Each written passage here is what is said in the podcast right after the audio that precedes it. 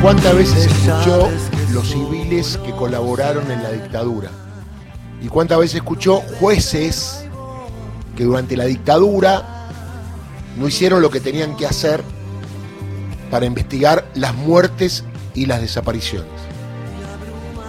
Bueno, ahora que está en el tapete la justicia, porque hay un juez que demanda al presidente Alberto Fernández, en este caso la noticia es que procesaron a un ex juez por encubrir los vuelos de la muerte.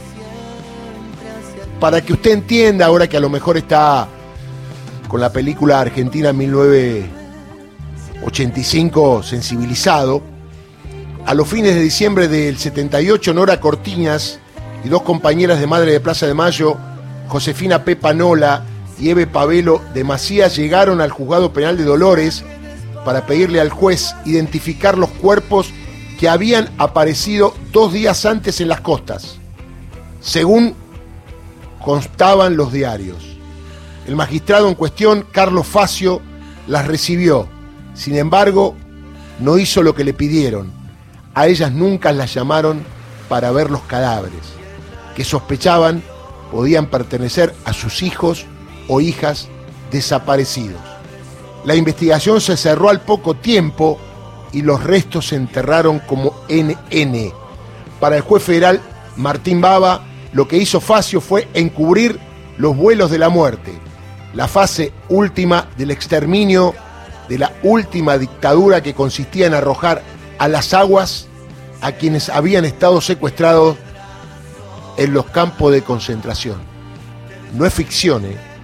esto pasó en la Argentina, digo para los que traen discursos de odio y creo que debe ser la primera vez que un juez está vinculado en un caso tan doloroso. Estamos en contacto con Matías Moreno, subsecretario de Derechos Humanos de la provincia de Buenos Aires. ¿Qué tal, Matías? Bienvenido a Radio Nacional, todo el país te está escuchando. ¿Cómo va? Hola, ¿qué tal? Buen día, Darío, y buen día a toda la audiencia. Bueno, cuando lo leo, cuando lo cuento, me corre frío por la espalda. Supongo que a los oyentes también, porque no se puede creer tanta insensibilidad eh, atento a algo tan dramático, porque ya que hayan hecho desaparecer personas, muchos lo han naturalizado, lamentablemente, pero mucha gente no creía que tiraban personas de vuelos clandestinos y los dejaban a su suerte en el Río de la Plata o en las costas del mar Atlántico. Bueno, ¿cómo se logra esto después de tanto tiempo? Porque claro, habrá costado, digo, a los querellantes, a quienes investigan, llegar a esta instancia, ¿no? Sí, como bien decís, en, función de, la querella, bueno, en el caso de la subsecretaría, a partir del 10 de diciembre del 2019, por decisión política de nuestro gobernador, eh, que la provincia de Buenos Aires se presentó como querellante en todas las causas eh, a lo largo y ancho de, nuestra provincia, y en función de eso nos, notificaron de este procesamiento ordenado por, por el juez de Dolores Baba, que me parece que, como bien decimos, bueno, termina o, sigue reforzando este concepto acuñado ya eh, en función de las diferentes sentencias que se han dado en los juicios por delito de esa manera del carácter cívico-militar de la última dictadura de, nuestro país.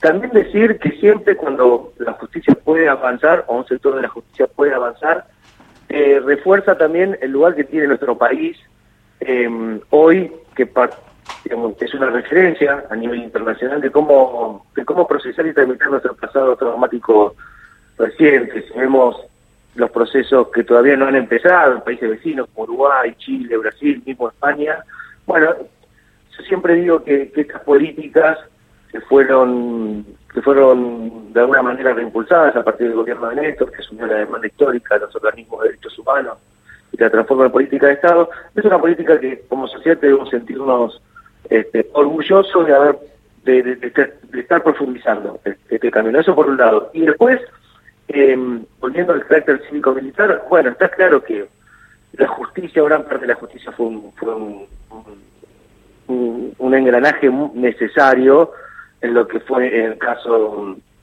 del, ocultamiento, hay, hay, una acordada de la Corte durante la dictadura que, que, sugería a los, a los jueces no investigar las denuncias de los familiares eh, y, el rechazo sistemático de los habeas corpus. Así que en este caso me parece tanto con el procesamiento de un juez como de un médico, eh, sigue eh, abrevando en, esta idea de la, participación necesaria de, grandes sectores de la sociedad civil, como otros sectores, ¿no? Medios masivos de comunicación, un sector de la Iglesia Católica, un sector del empresariado eh, nacional, bueno, en el caso de la justicia, en este caso, eh, se ha podido avanzar en el procesamiento de, esta, de la labor de este juez. Y digo, eh, ¿esto qué permite? Porque al encontrar ese encubrimiento, también se puede revisar todo lo hecho por el juez para ocultarlo, ¿no? Sí, bueno, en, este caso es por encubrimiento, en el caso del médico por no cumplimiento de los deberes de funcionario público, eh, y, me parece que, bueno, seguramente la línea investigativa va a ser eh, en, esta sistematicidad que tenía en parte de la justicia, el rechazo eh, de los áreas corpus o, de las denuncias de los familiares detenidos desaparecidos. En el caso de los vuelos de la muerte, como bien decís, es una modalidad que, se empleaba básicamente en los centros clandestinos de tortura y exterminio de, de Cava, de Gran Buenos Aires, que finalizaban arrojando personas vivas al mar, ¿no? Como ha pasado también con con miembros de, del primer conjunto de Madres de Plaza de Mayo que se reunieron a partir del 30 de abril del, del 77. Nosotros como, como y bueno, y hay otros actores, también vamos a seguir este, solicitando la celeridad para que avance este,